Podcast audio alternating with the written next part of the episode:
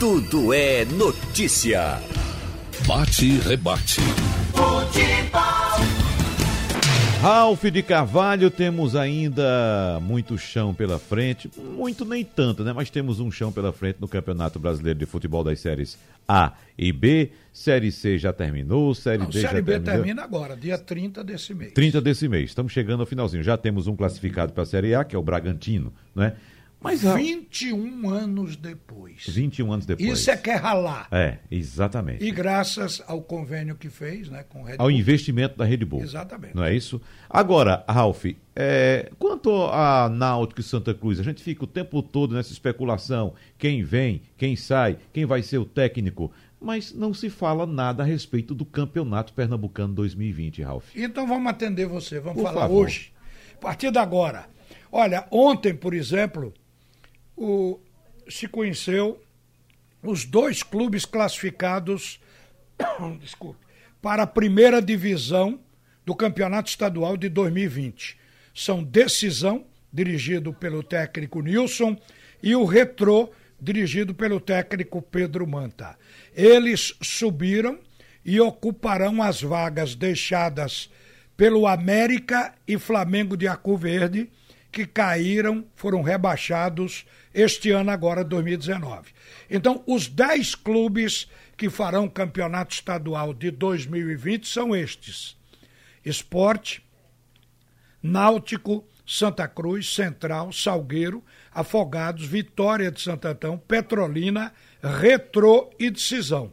E o campeonato tem um modelo pré-estabelecido.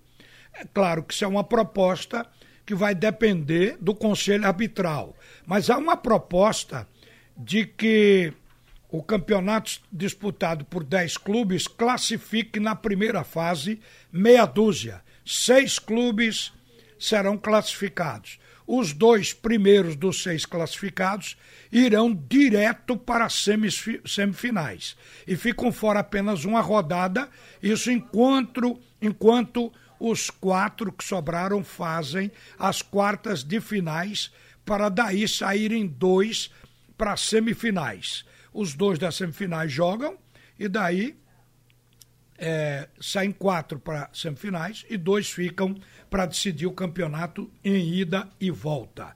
Então, este é um modelo que pode ser que vingue e é melhor do que o modelo deste ano que classificou oito aí perde o interesse com oito clubes classificados, pelo menos seis. A ideia, o que se deu como ideal, era classificar apenas quatro. Mas, na esteira do Campeonato Pernambucano de Futebol, amanhã vai ser empossado o novo chefe, o novo presidente da Comissão de Arbitragem de Pernambuco, que é o ex-árbitro Sebastião Rufino Filho. E a gente Fala agora com Sebastião Rufino, parabenizando ele pelo convite da federação. E o que é que nós vamos ter na arbitragem de melhor no ano que vem? Bom dia, amigo Ralf. Bom dia a todos os ouvintes. Bom dia a todos que fazem aí a, a Rádio Jornal. Para mim é, é uma grata satisfação, né?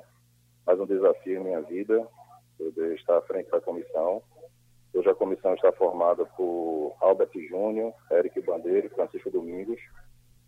É, e a nossa perspectiva é de fazer um grande trabalho, é, visando principalmente, sobretudo, a questão da renovação da arbitragem, porque você sabe que a arbitragem, com o passar do tempo, existem os desgastes. E o que a gente pode fazer para poder minimizar esses erros, essas falhas, que são seres humanos que estão passivos de erros e acertos, a gente sabe que não é fácil a, as decisões dentro de campo, o mais bem preparado que o árbitro esteja, tecnicamente, fisicamente, teoricamente, mas são seres humanos. O que a gente pode fazer para poder minimizar são trabalhos constantes, mecânicas de arbitragem, para que erros é, possam ser evitados, mas a gente sabe que faz parte da profissão. Hoje a comissão de arbitragem vai encontrar um quadro com cerca de 80 árbitros entre bandeira e, e o árbitro principal. Então é o seguinte, é, significa dizer também que alguns juízes estão chegando ao limite de idade. Então, é, essa renovação, você fala porque tem curso no momento ou porque ainda vai se implantar isso? Na verdade, Rafa, assim, as duas situações, né? É, se não fala a memória, já foi feito, já foram concluídos três cursos pela Escola de Arbitragem da Federação Pernambucana. Nesse momento já, já existe um curso em andamento. Então, assim, são novos atos que estão por vir. E a gente sabe que é importante você ter no quadro os atos experientes para poder mesclar os que estão chegando. É, por exemplo, nessa Copa, nessa Copa, é, Campeonato Pernambucano da Série 2 desse ano, é, o campeonato que não estava, não estava fazendo parte ainda da, da comissão, mas o campeonato foi todo feito com os árbitros novos, né? E graças a Deus, assim, pelo, pelo que eu recebi de informações de Eric, de, de Chico Domingos, que estava lá à frente da comissão, eles fizeram um grande trabalho, conseguiram levar o campeonato até a reta final. Inclusive ontem teve os jogos decisivos, né, que foram o acesso do, do Retrô e do Decisão. Toda a equipe nova de arbitragem. Então a gente fica muito feliz que o trabalho está surtindo efeito, está surtindo frutos. E isso vai ser de grande valia, de grande importância para a continuidade nesse trabalho. Ô Rufino, com relação ao uso do VAR, que é uma coisa que torna a arbitragem mais confiável, pelo menos. O presidente da federação disse que iria ter árbitro de VAR em 2020, ou irá ter em 2020. Agora, isso vai ser para todos os jogos? Já chegou aí na comissão de arbitragem essa convicção de que vai ter o VAR em Pernambuco? Ô, Ralf, eu soube que é, nesse campeonato, né, do ano que vem, 2020, a proposta de ter o VAR. Eu não sei como é que vai ser utilizado, se são os jogos principais, se todas as rodadas, eu não sei te informar. É uma coisa que está para acontecer, né? Na verdade, eu vou assumir de fato mesmo é, a comissão amanhã, que a gente vai ter a apresentação com os árbitros, mas o VAR é uma ferramenta de grande e de extrema importância, porque ele vem para legitimar o resultado. A gente sabe que recentemente a gente tem acompanhado nos campeonatos nacionais é, algumas falhas, você sabe que são seres humanos e tem interpretações distintas, mas é uma ferramenta de muita importância. E se não fala a memória, tem uma estatística que todas as vezes que for utilizado o VAR, os acertos têm sido mais de 90%. Mas assim, as falhas vão existir. Mas eu tenho certeza que ele vem para somar, para agregar, para ajudar o árbitro a poder legitimar o resultado da partida. Muito bem, tivemos com o Sebastião Rufino Filho. Um abraço para você. Amanhã que é sua, é sua posse, né, segundo você está informando. Então, mais uma vez, Sim. parabéns, Rufino. Ah, eu te agradeço, estou aqui à disposição. Deixo um grande abraço para você e todos que fazem a Rádio Jornal e todos os ouvintes. Olha, vamos tirar essa dúvida do VAR, porque eu perguntei aí ao Sebastião Rufino, mas a federação ainda não passou essa convicção. E nesse momento está em São Paulo o presidente da Federação Pernambucana de Futebol, Evandro Carvalho. Então vamos transferir para ele essa pergunta se Pernambuco, de fato, vai usar o VAR no campeonato estadual do ano que vem. Entendeu? Porque o, o presidente, o Sebastião Rufino, ele não não soube ou não teve como responder essa pergunta. Eu passo para você. Bom dia, presidente Evandro Carvalho. Claro. É, bom dia, Ralf. Bom dia a todos estejam aí no estúdio. Eu não, não, não ouvi, estou em São Paulo. Nós estamos exatamente cuidando da rodada de negociações de patrocínio é, do segmento hoje que ingressa no futebol de loterias, buscando os recursos necessários que nos permitam colocar o VAR de forma subsidiada e buscando, evidentemente, é, patrocínio direto ou seja, evitando que eles arquem com essas despesas. Então, a nossa intenção, a intenção da federação é, como já faz com a segunda divisão, ela custeia a arbitragem. Se nós conseguirmos já custear o VAR na Série A, já é uma vitória. É, ao mesmo tempo, também estamos verificando as possibilidades de negociação do, desse, desse segmento de aposta com os clubes. Já, tem, já temos aí uma negociação bem encaminhada, é, que foi realizada com o nome do Santa Cruz e uma com, com o esporte. Então vamos ver se a gente consegue até amanhã essa rodada minha aqui em São Paulo, se eu consigo finalizar essas ações modo que possam gerar benefícios para os clubes. Mas a, a conversa que eu tive muito rápida com os clubes sobre o VAR até agora, 100% deles, ah, não digo 100%, mas 80%, porque os intermediários ainda estão em dúvida pela questão financeira, mas conseguindo recurso, a adesão e a aprovação do VAR será de 5%. Bom, a gente imaginava que fosse pelo menos para os grandes jogos, os jogos de Náutico, Santa Cruz e Esporte. Mas a ideia da federação é, é ter VAR em todo jogo, mesmo jogo pequeno? Não, a ideia da federação é ter VAR em todos os jogos do segundo turno. Ou seja, a primeira fase, como é uma fase de pontos corridos, e evidentemente que o erro é inerente à arbitragem, mas o erro é contornável porque são várias partidas sequenciais, não é uma partida só ou não serão duas partidas que decidem.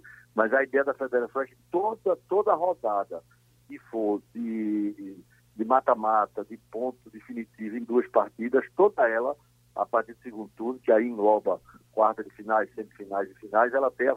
Essa é a nossa, nossa pretensão e nós estamos buscando recursos para isso, de modo que nós possamos fazer sem que o clube arque com as despesas. E como é que vai conseguir patrocínio para o VAR? Qual é a resposta, o qual é o retorno que um patrocinador de VAR vai ter? É, um patrocínio direto. Na verdade, a federação, tal qual ela faz com a Rede Globo, você sabe, a federação recebe um milhão de reais do licenciamento da Globo para que a Globo transmita o campeonato estadual. A federação pega esse um milhão que é dela e a federação divide com os clubes intermediários. Da mesma forma, a federação está pegando um ativo que ela tem, que é o name right, o name da competição, aquela placa central onde aparece Pernambucano. A federação vai abrir mão de colocar a marca dela, de colocar o nome do campeonato e vai disponibilizar isso para um patrocinador. O recurso que entra disso, dessa, desse ativo da federação, a federação vai pagar essas despesas. Então, como nós não, como eu não posso doar o dinheiro ao clube, que a lei não permite, mas eu posso pagar despesas inerentes às atividades que os clubes participam, que são as competições.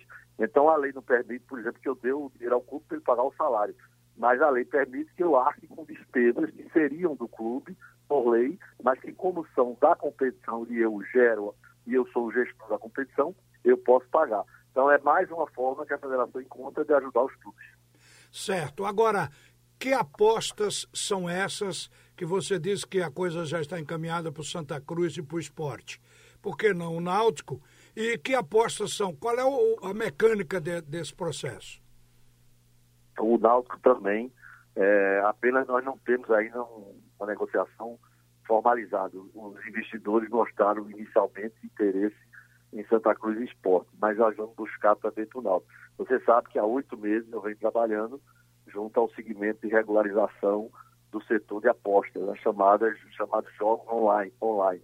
Então nós vamos trabalhando nisso, o motivo já de 14 ou 15 viagens minha Brasília, nós temos trabalhado nessa legislação, esse, esse decreto está pronto, é a regulamentação, nós já, o secretário-geral é, Fernando Manuel e o Lóio são do Ministério do Comércio já fizeram já os ajustes finais, nós estamos praticamente com o trabalho concluído e nós teremos já a partir do próximo ano uma, todo aquele recurso que se comenta que é da ordem de 10, 20, 30 milhões por semana, que saía do Brasil para as plataformas do exterior, Hong Kong, Bangkok, Tailândia, China, Panamá, todo esse recurso vai permanecer no Brasil.